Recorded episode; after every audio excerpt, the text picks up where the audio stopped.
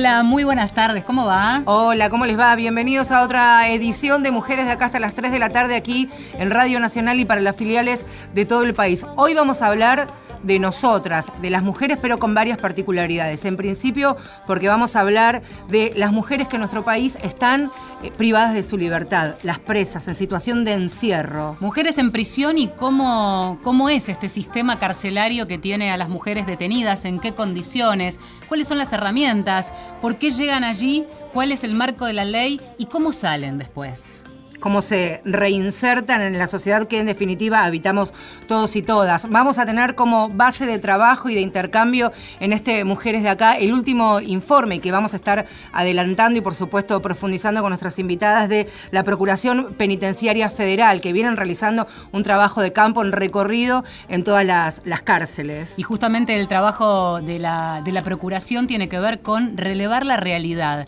¿Cuánto sabemos lo que pasa del otro lado del muro? En este caso con la perspectiva de género. Y pensaba, a propósito de hoy, domingo 8 de abril, que hace exactamente un mes, cuando el país y el mundo se movilizaba en el 8M, allí, intramuros, también había una huelga de mujeres y había un reclamo que terminó además con una situación que no salió demasiado o del todo a la luz y que tuvo que ver con eh, nuevos vejámenes a las mujeres que estaban detenidas. Por la presión de los movimientos de mujeres y del feminismo desde, el, desde la cárcel y por supuesto en la calle también denunciaron que varias mujeres fueron gravemente reprimidas por el personal de seguridad del servicio penitenciario. Insistimos, en el contexto en el que prácticamente todo el mundo estaba parado y movilizado por el Día Internacional de la Mujer Trabajadora. Eh, Verónica Mánqueles, de la Procuración Penitenciaria Nacional, socióloga, integrante del área de género y diversidad sexual de la Procuración. Hola, muy buenas tardes, bienvenida. Hola, ¿qué tal? Buenas tardes, gracias.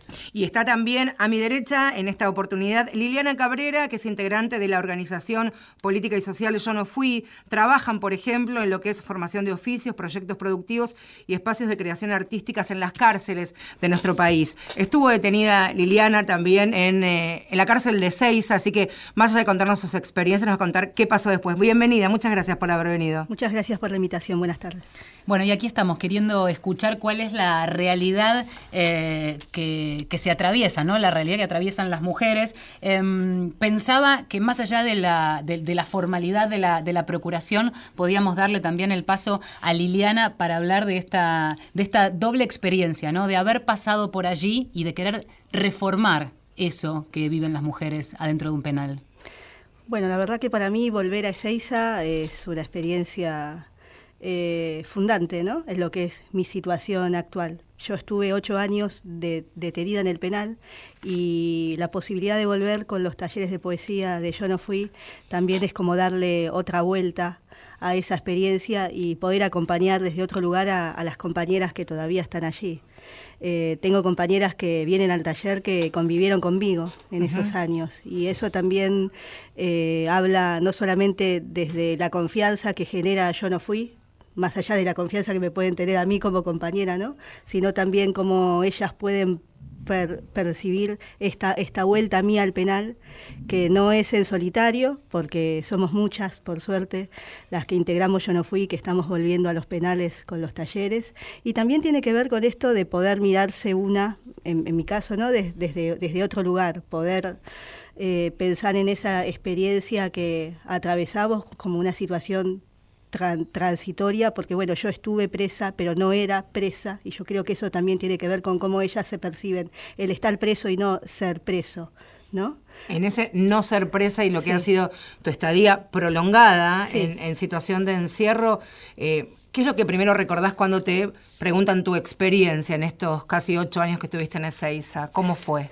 Bueno, lo, lo, primero que se me viene a la mente es eh, un poco mm, todo lo que uno vive desde la violencia estatal, ¿no?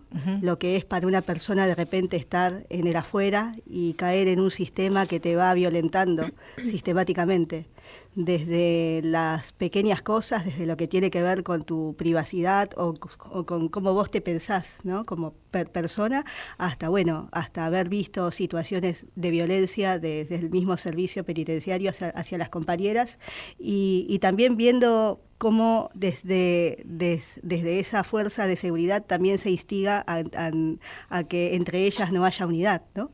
Y eso es lo primero que se me viene a la mente. Y después lo que recuerdo es también eh, la experiencia colectiva. Yo la verdad es que habiendo estado afuera nunca había tenido así experiencia de, de, sumarme quizás a manifestaciones pacíficas o esto de pensarlos entre nosotras, ¿no? Creo que eh, conocí el feminismo en la cárcel y cuando, cuando lo cuento a veces la gente se sorprende, pero la verdad es que yo tampoco pensé antes de estar presa que iba a encontrar ese tipo de compañerismo ahí adentro, ¿no? Y lo que tiene que ver el, el trabajo en los, en los talleres también, porque siento que muchas de mis experiencias en ese momento para mí no tenían nombre y ahora a partir, no sé, de leer a Raquel Gutiérrez Aguilar, ¿no? Sobre sus experiencias de prisión en Bolivia, en situaciones distintas, porque ella, ella era una presa política, yo era una presa común, pero cómo hay puntos de contacto, ¿no? Cuando hay eh, un, colectivo en, femenino, ¿no? Esto de la colectiva. Y yo creo que eso tiene que ver mucho con mi presente hoy en día. Claro. Descubrió el feminismo en la cárcel, ¿eh? Sí, y ahora en un ratito vamos a hablar y a profundizar la importancia de esos talleres, ¿no? Sí. Eh, el, lugar común, el del encuentro, el de la expresión.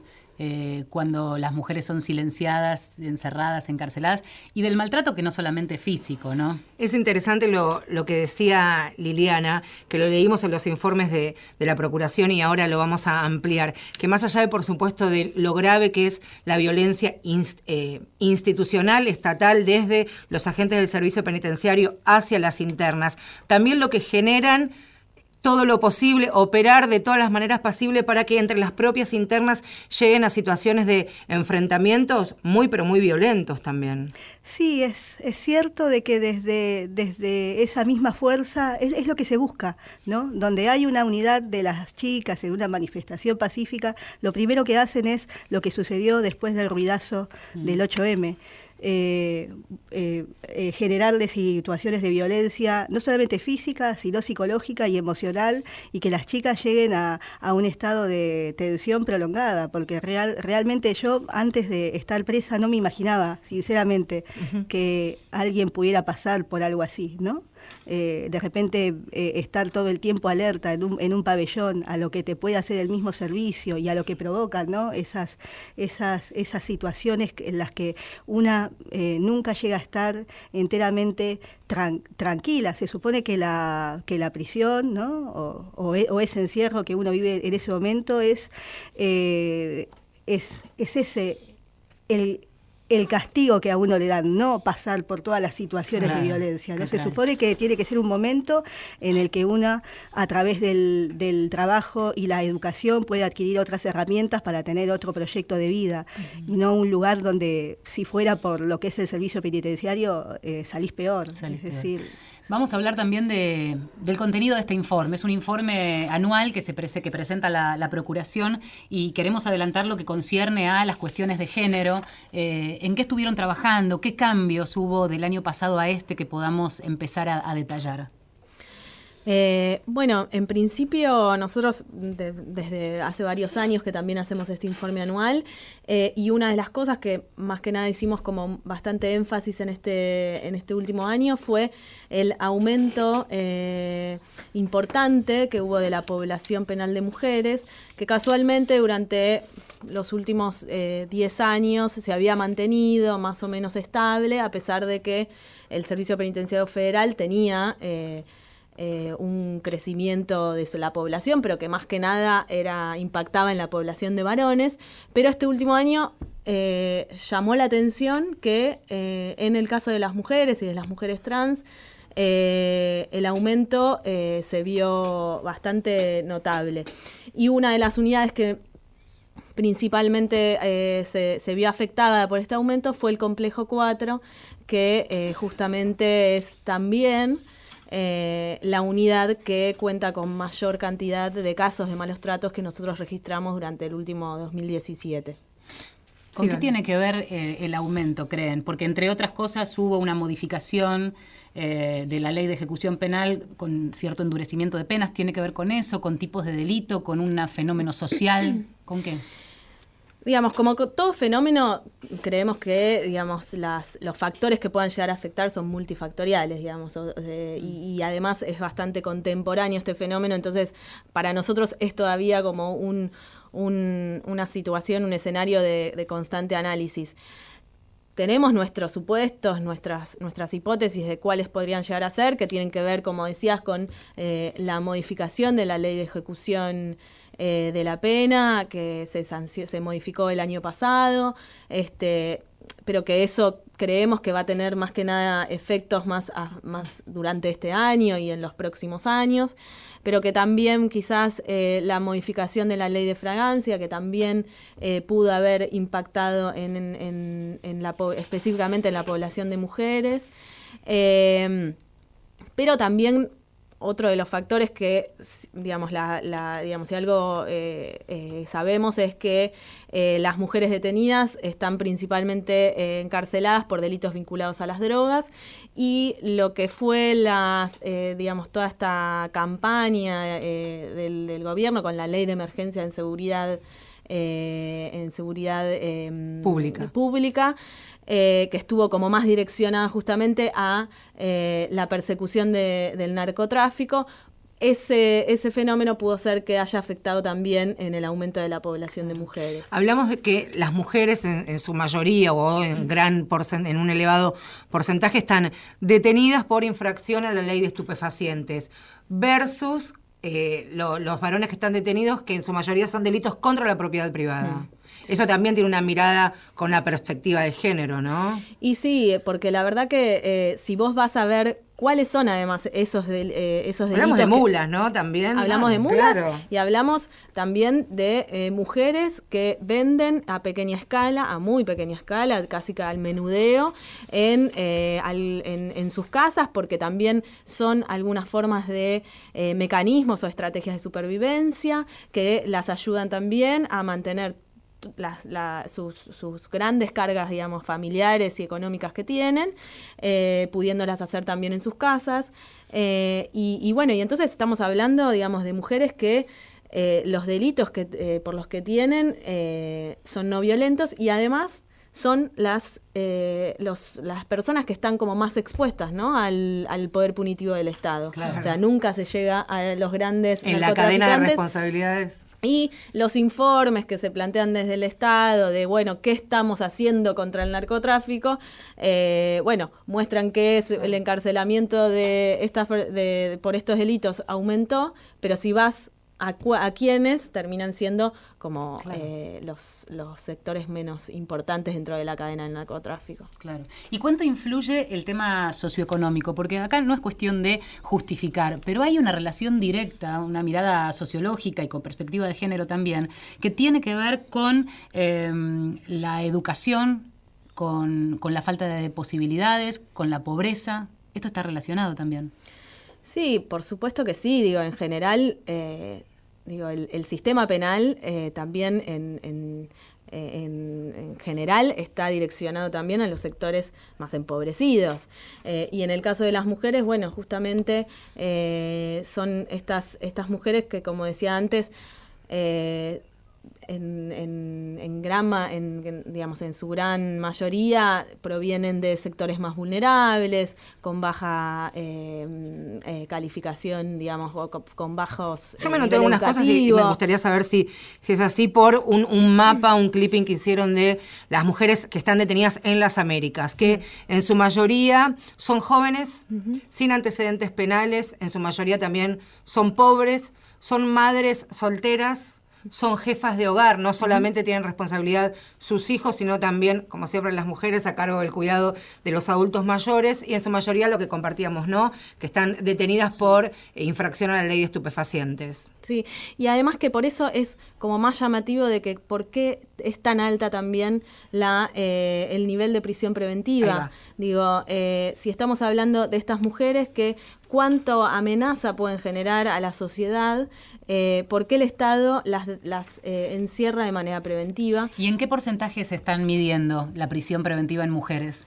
Y en el, los últimos datos que nosotros manejamos, que además son datos que construimos nosotros porque no el, el, Estado no produce datos actualizados de las cárceles, es de un 70% de mujeres detenidas con esta, en esta condición de, mm. prisión preventiva, que es mucho mayor a aquel que, eh, eh, digamos, tienen los varones, que es menor. Vamos a seguir analizando este informe. Traje algo de música, nos reacomodamos muchos papeles sobre la mesa. Vamos hemos estudiado mucho. Sí, Vamos a, a, escuchar algo de música. Es Monsieur Perinet, Mi Libertad.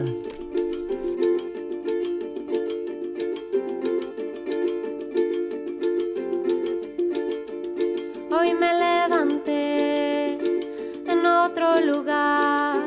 Siento la necesidad de contar quién soy para no morir, para no olvidar que la vida es un pequeño soplo de libertad. Hoy seré canción, volaré detrás de las coplas del trovador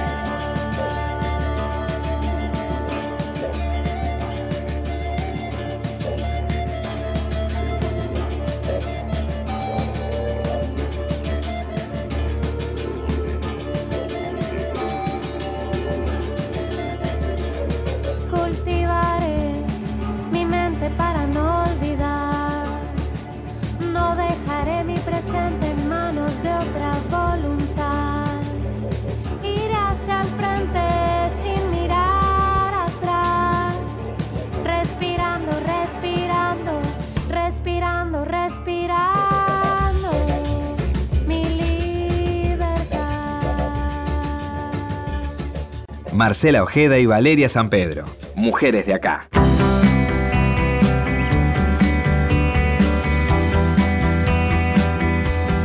Intenso programa, el de Mujeres de acá de este domingo hasta las 3 de la tarde. Los estamos acompañando. Son las protagonistas de este programa, Verónica Mankel, que viene en representación de la Procuración Penitenciaria Nacional, es de profesión socióloga y también integrante del área de género y diversidad sexual de la Procuración. Y Liliana Cabrera, que pertenece a la organización política y social Yo No Fui. Em, recién hablábamos de talleres y vamos a profundizar. Talleres adentro de un penal para dar un respiro, para conectar con otra cosa, para generar la posibilidad de expresión eh, que hace y tanto bien, ¿no? Contanos un poco, eh, Liliana, ¿cómo son los talleres? ¿Cada cuánto los dan? ¿En qué consisten? ¿Cuántas mujeres se prenden? si quieren o si las dejan. Bueno, yo no fui, tiene eh, talleres artísticos y productivos adentro de las cárceles. En la unidad 31 tiene el taller de poesía, que es del que yo participé durante los ocho años y ahora estoy dando. Eh, teníamos un taller de foto estenopeica. Digo teníamos, y ahora voy a explicar el porqué.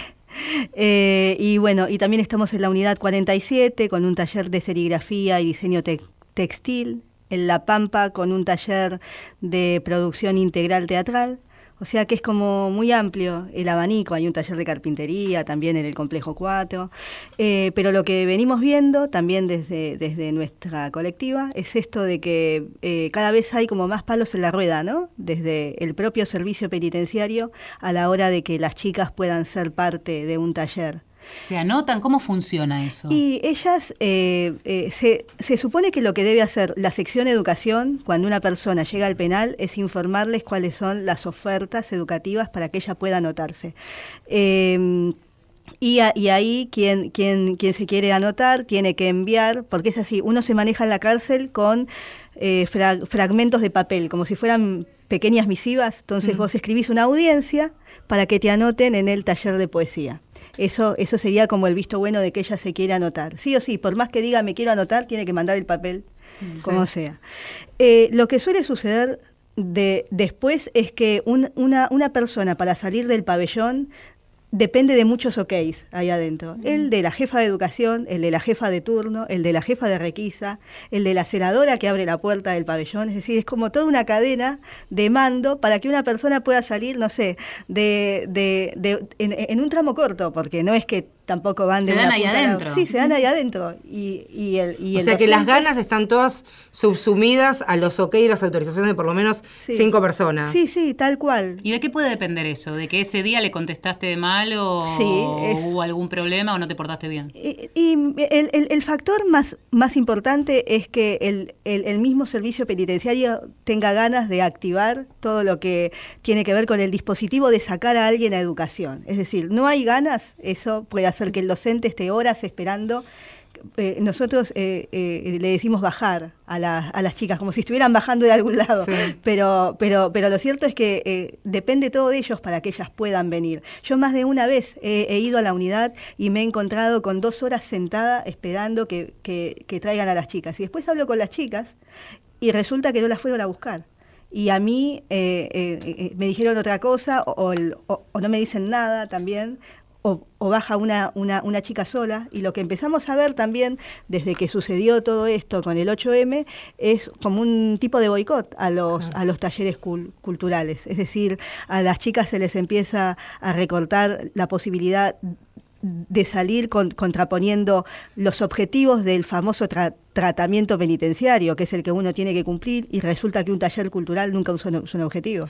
Pensaba en lo que son los, los talleres en los que está detallando y haciendo base Liliana, que son talleres culturales, de movilización, de introspección, que te generan mucho movimiento. Y la pregunta que me hago es, ¿harían esta especie de boicot en los talleres más domésticos? Pienso, eh, corte y confección, los que tengan que ver más con lo cotidiano y dedicado para lo que es la mirada doméstica de las mujeres, ¿no?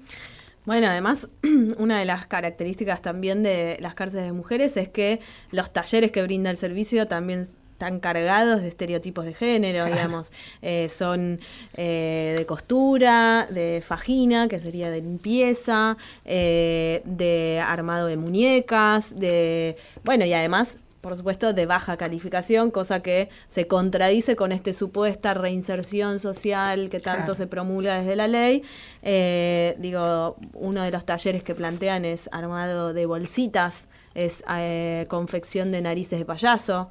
Eh, digo, ¿qué tipo de calificación, qué tipo de formación le estás dando a una persona para que pueda después reinsertarse en una sociedad donde en realidad, bueno, es cuestionable también. Y podríamos pensar y le ponemos muchas comillas, que es un tema menor.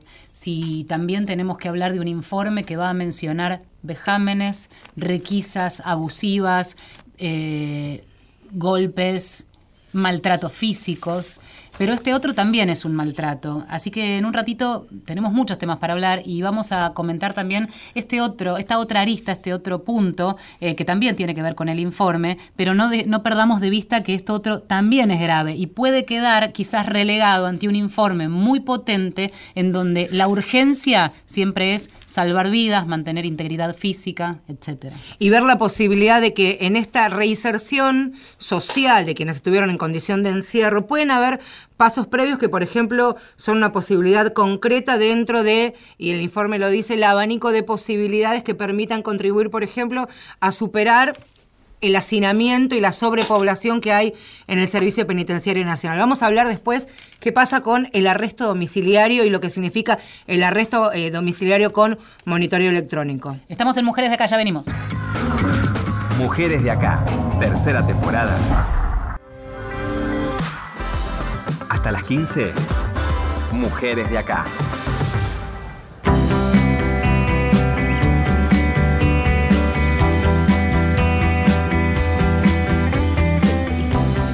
Seguimos en Mujeres de Acá hasta las 3 de la tarde. Y no paramos de hablar, claro, porque cada... Es que es mucho lo Es que, claro, y me quiero quedar primero con esta gran definición que nos regaló Liliana hace un ratito, eh, cuando contó sus ocho años en los que estuvo presa allí en, en la cárcel de Seiza, donde diferenciaba estar presa de no sentirse y no ser presa, ¿no? Y otra cosa de haber descubierto el feminismo allí en Ezeiza. Son una de nuestras invitadas, Liliana Cabrera, integrante de Yo No Fui, y como decíamos también, estuvo, Yo Elegí es una, o Yo No Fui, una organización político y social, y da talleres de poesía allí. Así es, y Verónica Mankel de la Procuración Penitenciaria Nacional, estamos adelantando parte de un informe que se va a dar a conocer completo en unos meses, y poniendo el foco, entre otras cuestiones, en esta investigación que de algún modo nos permite meternos en lo que pasa dentro de los penales. Decíamos recién, eh, y un dato que me apunté del informe, durante 2017 se documentaron 55 casos de malos tratos. ¿De qué hablamos cuando hablamos de malos tratos? ¿En qué consiste? ¿En qué casos pudieron recabar?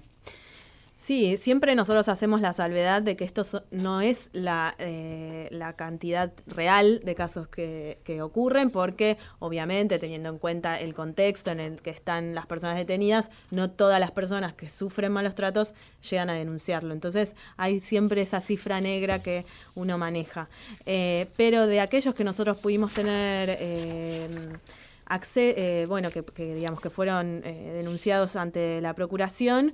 Eh, lo que nos llamó la atención del último año, además de los casos de golpes, de de bueno de, patadas de malos tratos por parte del servicio hubieron algunos casos de violencia sexual que siempre fue fueron hechos difíciles de relevar porque bueno, obviamente las mujeres eh, les, les, cuesta poder este, plantear estas cosas, denunciarlas y demás, entonces, bueno, uno está ahí tratando también de formar un poco... Eh, eh, parte de algún de, un, espacio de contención, de seguridad para que ellas lo denuncien. llega la procuración al penal, porque el tema es se animan a denunciar, pero vos te quedás, el, procurador, el agente, digamos, de la procuración se va y te quedás vos. Entonces, ¿cuánto hablas? ¿Cuánto no? Yo me apuntaba entre los casos que, que, ustedes mencionaban en el informe, eh, un caso de compañeras de celda, porque esto es acción y omisión también de las, de las guardiacárceles, por ejemplo, en donde una compañera reduce a otra, la obliga a tener sexo oral, la mantiene cautiva prácticamente dentro de su propia celda, ante la mirada absolutamente pasiva de una guardia cárcel. Sí, igual, bueno, eh, nuestra mirada es que siempre justamente eh, el servicio por acción o omisión eh, es cómplice de estos casos. Eso, eso que vos nombrabas era un poco, era lo que sucedía eh, más que nada con la población gay, eh, que, que, está, básicamente se alojan en el complejo 1 de Ceiza, y donde, bueno, muchos de los casos de violencia sexual tenían que ver con que el servicio habilitaba el, el abuso, quizás entre compañeros o quizás también por parte del servicio eh, poniendo al descubierto su orientación sexual. Hablaba también el, el informe, habla y seguramente cuando se da a conocer van a poder profundizar así los nombres. Cuando hablamos de capacidad hablamos de directamente de sobrepoblación, de hacinamiento. La pregunta es, ¿qué medidas preventivas y paliativas ofrecen las autoridades, por ejemplo, en el servicio penitenciario de Seiza? Según este relevamiento de la Procuración, en abril había eh, la capacidad de, la cárcel era de 552 plazas, estaban alojadas 535. En mayo la capacidad seguía siendo la misma, pero había alojadas 625 detenidas, casi 100 personas más que lo que estaba permitido y lo que efectivamente la Dirección del Servicio Penitenciario de Ceiza daba a conocer de manera oficial. ¿Qué hacían con esas 100 personas? Imagino camas cucheta, eh, bolsa de dormir en el piso. ¿Cómo dormían esas 100 de más? Sí, bueno, estas eh, son las respuestas así improvisadas que nosotros ya conocemos, que pasan también en cárceles de varones, que ahora volvieron a suceder, porque esto nosotros ya lo hemos relevado cuando hubo un pico de, de sobrepoblación eh, en el 2008, si mal no recuerdo, que después bueno, eh, se disminuyó y se, se, mantuvo, y ahora vuelve a suceder. Y las respuestas, como vos decías, serán la incorporación de camas cuchetas, también bastante improvisadas esas camas cuchetas, si vos las ves, porque son fierros este, eh, eh, como soldados, así nomás, tal cual. Este y la eh, construcción también de, pabellones nuevos que hemos visto, pero que no tienen un cierto control sobre, eh, digamos, eh, la, habilitación de esos espacios. Mm. en uno de ellos, donde nosotros registramos como un foco de, población, de sobrepoblación este, grave, presentamos una denuncia este, que también, digamos, las, las, mujeres, por suerte en ese caso, las mujeres alojadas en ese pabellón, eh, todas prestaron consentimiento y, ellas también motorizaron esa denuncia. Eh, digo, porque, porque también habla de la, del esfuerzo que hacen las mujeres para enfrentar al servicio penitenciario, para denunciar estas cosas, digo que no es menor. Y hay que, y hay que poner también mucha garra ¿eh? de parte de las organizaciones que se quedan a pesar de la mansadora, que insisten porque saben que ahí está la posibilidad, de parte de los organismos que están allí también revisando. Em, nos interesa siempre escuchar testimonios también. Íbamos a, compartir también mesa con ella hoy, pero no pudo estar, pero nos dejó su, su testimonio. Porque es importante, como escuchamos a, a Liliana, su testimonio, su primera palabra, también otra persona que estuvo en situación de encierro. Lidia Pérez, quien hoy integra el programa de derechos humanos para personas privadas de la libertad, de liberados y liberadas, eh, estuvo cuatro años detenida antes y, tuvo la experiencia de lo que es ser una presa o estar presa. Eh, y habla de lo que es la vulneración de derechos permanente, estando adentro. En las cárceles la vulneración de derechos es continua, es diaria, es hora a hora.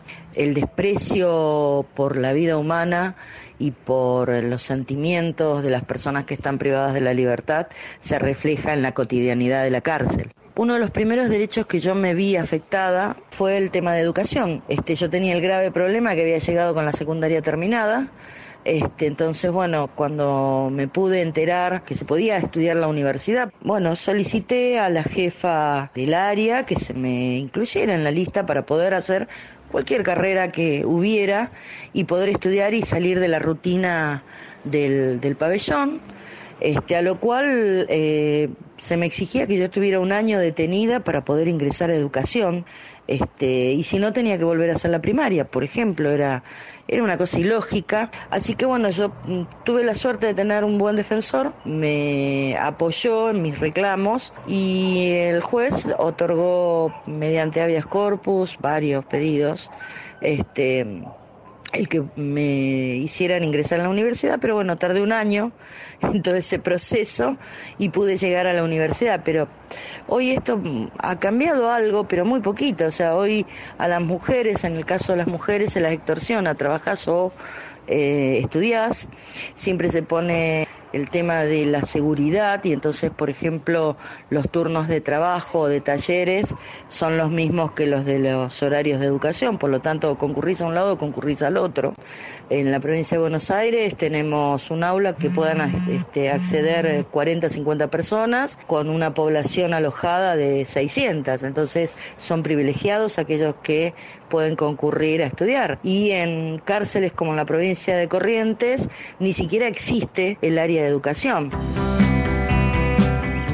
Lidia, eh, decíamos, eh, ahora está integrando el programa de Derechos Humanos para Personas Privadas de la Libertad del INADI, es el dato que no aportamos. Y es interesante esto porque tiene que ver con un proyecto que viene a, recuperar un poco esto de lo que estamos hablando, ¿no? La idea de los talleres de la reinserción, de la escucha, de habilitar opciones adentro mientras están. Y lo que decía Liliana, y vamos uniendo un testimonio con el otro, la posibilidad esta de que nos den, que les den herramientas desde la educación, ¿no? La posibilidad de empoderarlas este, desde adentro de los muros para que después puedan salir con otras herramientas. Decíamos, Lidia Pérez estuvo detenida en Ezeiza cuatro años, la mayoría de los años procesadas, como el 70% de las mujeres que hoy están detenidas en nuestro país. Y en el siguiente testimonio que vamos a compartir, habla Lidia de las fallas que ella observó en el sistema penitenciario. Referente a, la problemática que viví cuando estuve detenida, eh, es muy poco lo que se ha avanzado, diría casi nada.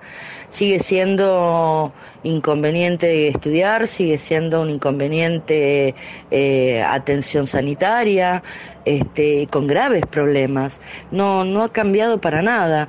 Y creo que esto tiene que ver con, eh, con que las organizaciones y los y el Estado no se ocupa de la cárcel y tampoco la sociedad. La sociedad no, no le interesa qué está pasando dentro de la cárcel y no piensa que la persona que está detenida va a volver a la sociedad, sea la condena que se le dé. Y que no se lo que va a volver es una persona más violenta, porque no adentro lo único que se vive es violencia. Puede ser eh, eh, de diferentes formas, no solamente con golpes eh, que se ven, hay casos de tortura que hay en las cárceles, hoy hay cárceles donde la picana es algo común, donde lo, la bienvenida que se le da a los, sobre todo a los detenidos varones es algo común pero creo que existen otros tipos de, violencias que no se ven, el hacinamiento, el hambre, eh, la, falta de higiene que hay en, las unidades, las ratas, eh, todo, todo eso también es violencia y nosotros como parte de la sociedad no lo vemos. derechos vulnerados, ¿no? Derechos que como personas les asisten, estén o no detenidas y que, y que no, se, no se respetan. ¿Es así? Eh, sí, la verdad que la, realidad de que cuando uno transita las, cárceles eh, y ve las condiciones en las que viven eh, las personas detenidas, bueno, mucho se aleja a las cárceles modelo que tanto se, se, hablan. ahí hay hambre, hay dolor además.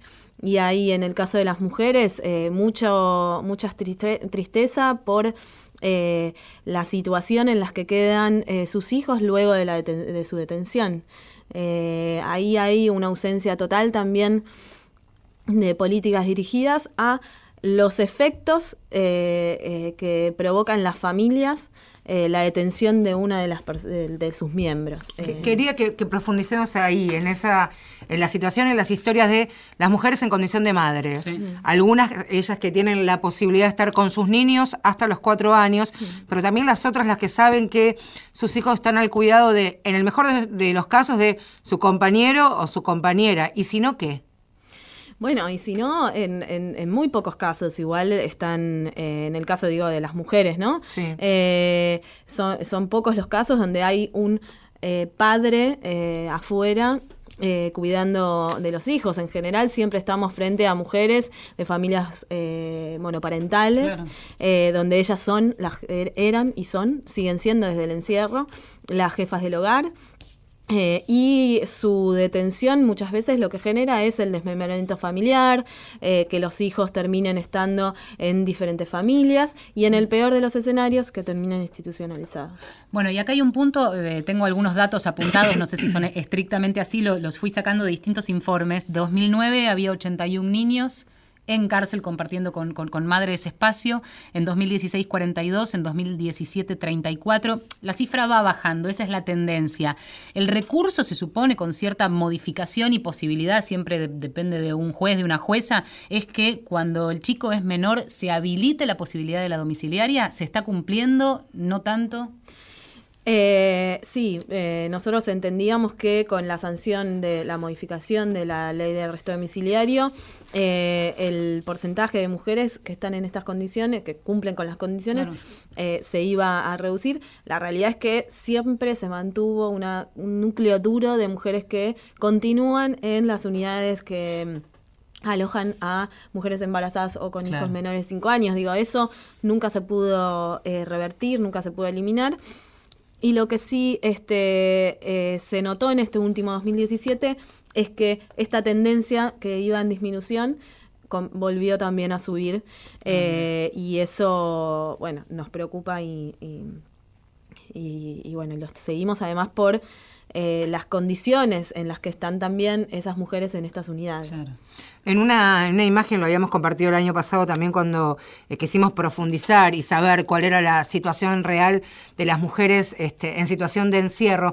Una vez nosotros fuimos a, trabajar en, la puerta, los mobileros seguramente, algún traslado que querían que tenga algún show mediático seguramente. Y una vez fui un domingo, me acuerdo, hace muchos años, y me llamó la atención que al momento de llegar al penal de Seiza se dividen las filas de ingreso y había una enorme cantidad de mujeres de todas las edades, esposas, compañeras, hermanas, madres y abuelas, pero no tanto así varones para la fila de visitar a las mujeres que estaban detenidas. ¿Es esta una percepción mía o al momento de recibir las visitas son los varones los que primero bajan los brazos? Es así, es así, es verdad. Y, y lo cierto es que la, de las pocas personas que visitan a las mujeres, porque las mujeres tienen muy pocas visitas. Realmente, si, si vos comparás eh, las visitas que tienen los hombres a lo que es las mujeres, en su mayoría son visitadas por otras mujeres, por madres, hermanas, amigas.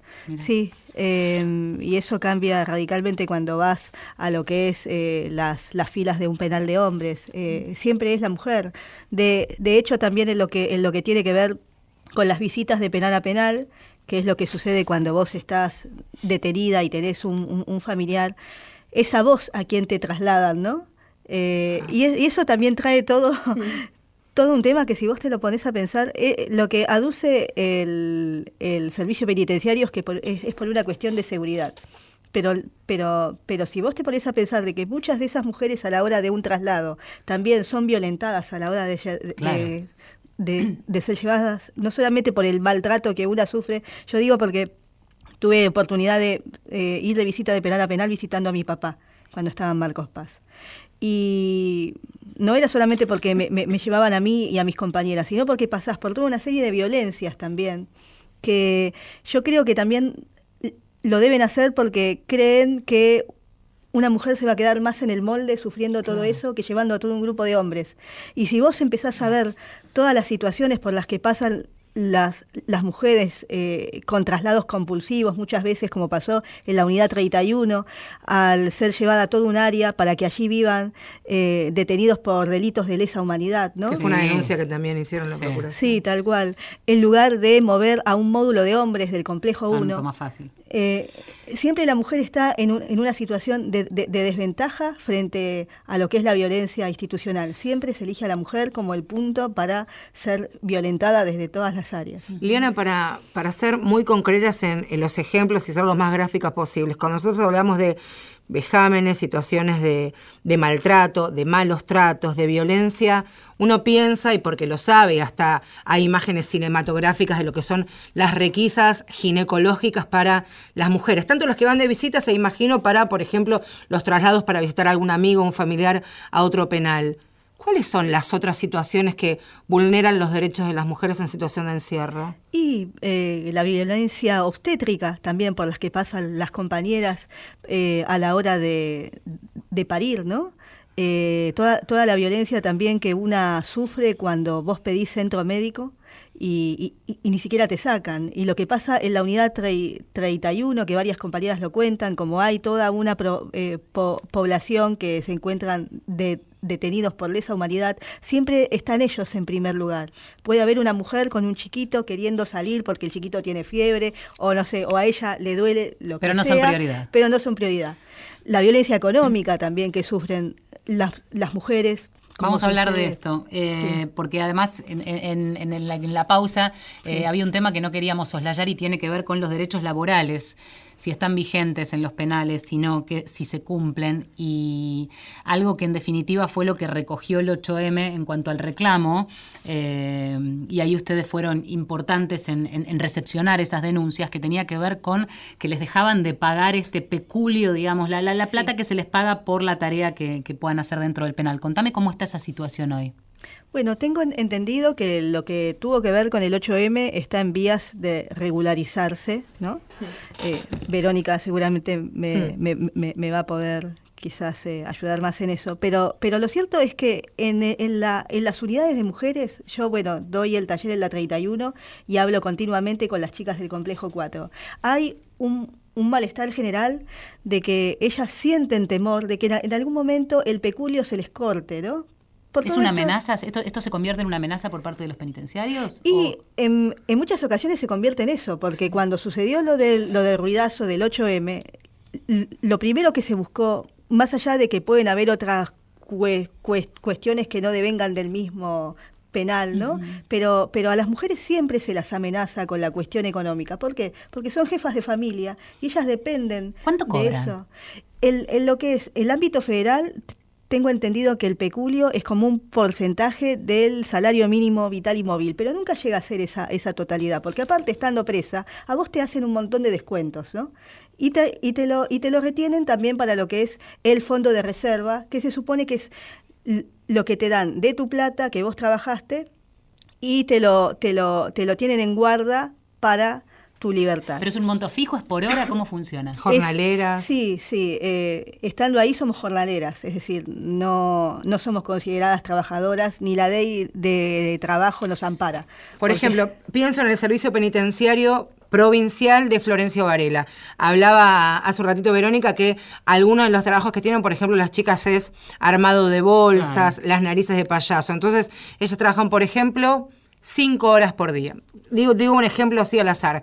¿Cuánto cuesta, cuánto vale esa hora de una trabajadora en el servicio provincial de Varela? 16 centavos por hora. ¿Cuánto? 16 centavos por hora. Eso es lo que cobra. Trabajar durante una hora y, en tu cuenta se te suman 0,16. Sí, y es, y es y es tremendo. Yo conocí con compañeras que han salido en libertad después de años de estar presas y estar reclamando 200 pesos. No. 200 pesos y sin que se los quieran pagar, porque también es todo un tema salir y que a vos te paguen, ¿no? El producto de lo que vos trabajaste. Mm. Eh, es decir, si, si uno empieza a, a, desmenuzar cada, cada historia y todo lo que sucede también con, con, el, con, con el trabajo en las cárceles, es tremendo. Eh, muchas preguntas, pero lo que pensaba es, a partir de tomar conocimiento, nosotras desde difundir del medio de comunicación, la procuración en elevar un informe, ¿a quién se eleva? ¿Qué pasa con ese informe? Porque uno dice, es un trabajo muy importante, eh, tomar contacto con las detenidas, que logren, eh, se animen a denunciar, que cuenten, se elabora un informe minucioso y bueno, la Procuración tiene como obligación también dentro del trabajo que hacen es eh, elaborar este informe anual y se presenta ante el Congreso. Digo, eh, esto los diputados, senadores tienen que tomar conocimiento y generar políticas públicas. En retrospectiva, ¿se han generado políticas públicas? ¿Sienten que se va avanzando o que van quedando en el camino esos informes? Eh, y en, lo que es el, ámbito, digamos, de, los derechos humanos de las personas detenidas, siempre son avances y retrocesos, digamos. Eh, eh, se avanzan en algunas cosas y se vuelven, pero, digamos, es difícil poder tener grandes éxitos. pero bueno, seguimos eh, trabajando, eh, siempre eh, de la mano de las organizaciones de la sociedad civil como yo no fui, que, que nos aportan además mucha mucho apoyo y muchas eh, mucha información. Eh, pero pero bueno el trabajo es siempre duro y difícil pero no se pierden las esperanzas. Desde este espacio desde este lugar feminista este hay tres sectores de nuestra sociedad que son invisibilizadas silenciadas que no se las quiere ver que son y los hemos hecho todos los programas y por lo menos a mí seguramente lo comparte Valeria este sentimiento de no se las ven no existen son todo lo contrario a lo que uno espera de las mujeres Ya sé las que vas a decir. las mujeres en situación de calle sí las enfermas mentales y las presas, porque son todo lo contrario a lo que nosotros desde la hetero, ¿cómo es que? Normativa. heteronormativa este, nos han educado y nos han construido esto de ser mujeres locas, desprotegidas y delincuentes. Y todo lejos de la posibilidad de, del maternaje, ¿no? Totalmente, sí, sí, sí. Y es algo que también vos los podés ver eh, al- a la hora de revisar las causas de las chicas, ¿no? Sobre cómo también Claro. esa justicia patriarcal también emite sus, sus sentencias. Tenemos un montón de compañeras que eh, han, se, se encuentran eh, detenidas por haberse defendido de su agresor, ¿no? Y años antes han sido condenadas por intento de homicidio u homicidio en el, en el peor de los casos. O aborto, por ejemplo. Sí, como de totalmente, los- sí. de la- Sí, de las- además que siempre, digo, todos esos colectivos son, eh, muchas veces son las mismas mujeres que van transitando por esos mismos espacios, digo, por la calle, por los espacios psiquiátricos y por la cárcel. Y en la cárcel hay como, hay una eh, conjunción de eh, todas esas variables. Totalmente, claro que sí. Estamos llegando al final, ¿eh?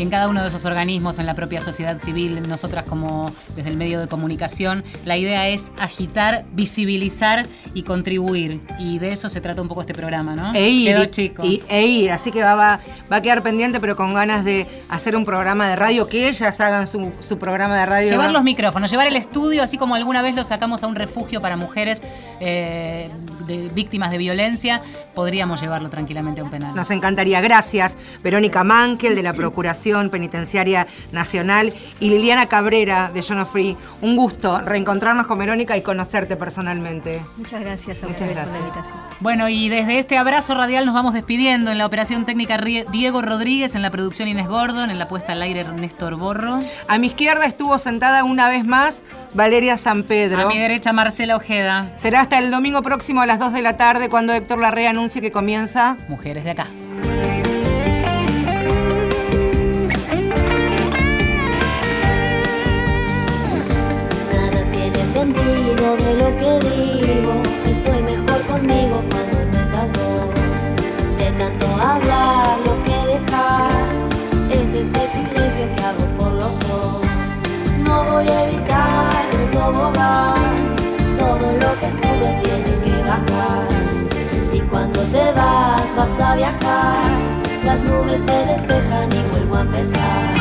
Y si te vas, no vuelvas más. Lo que dejaste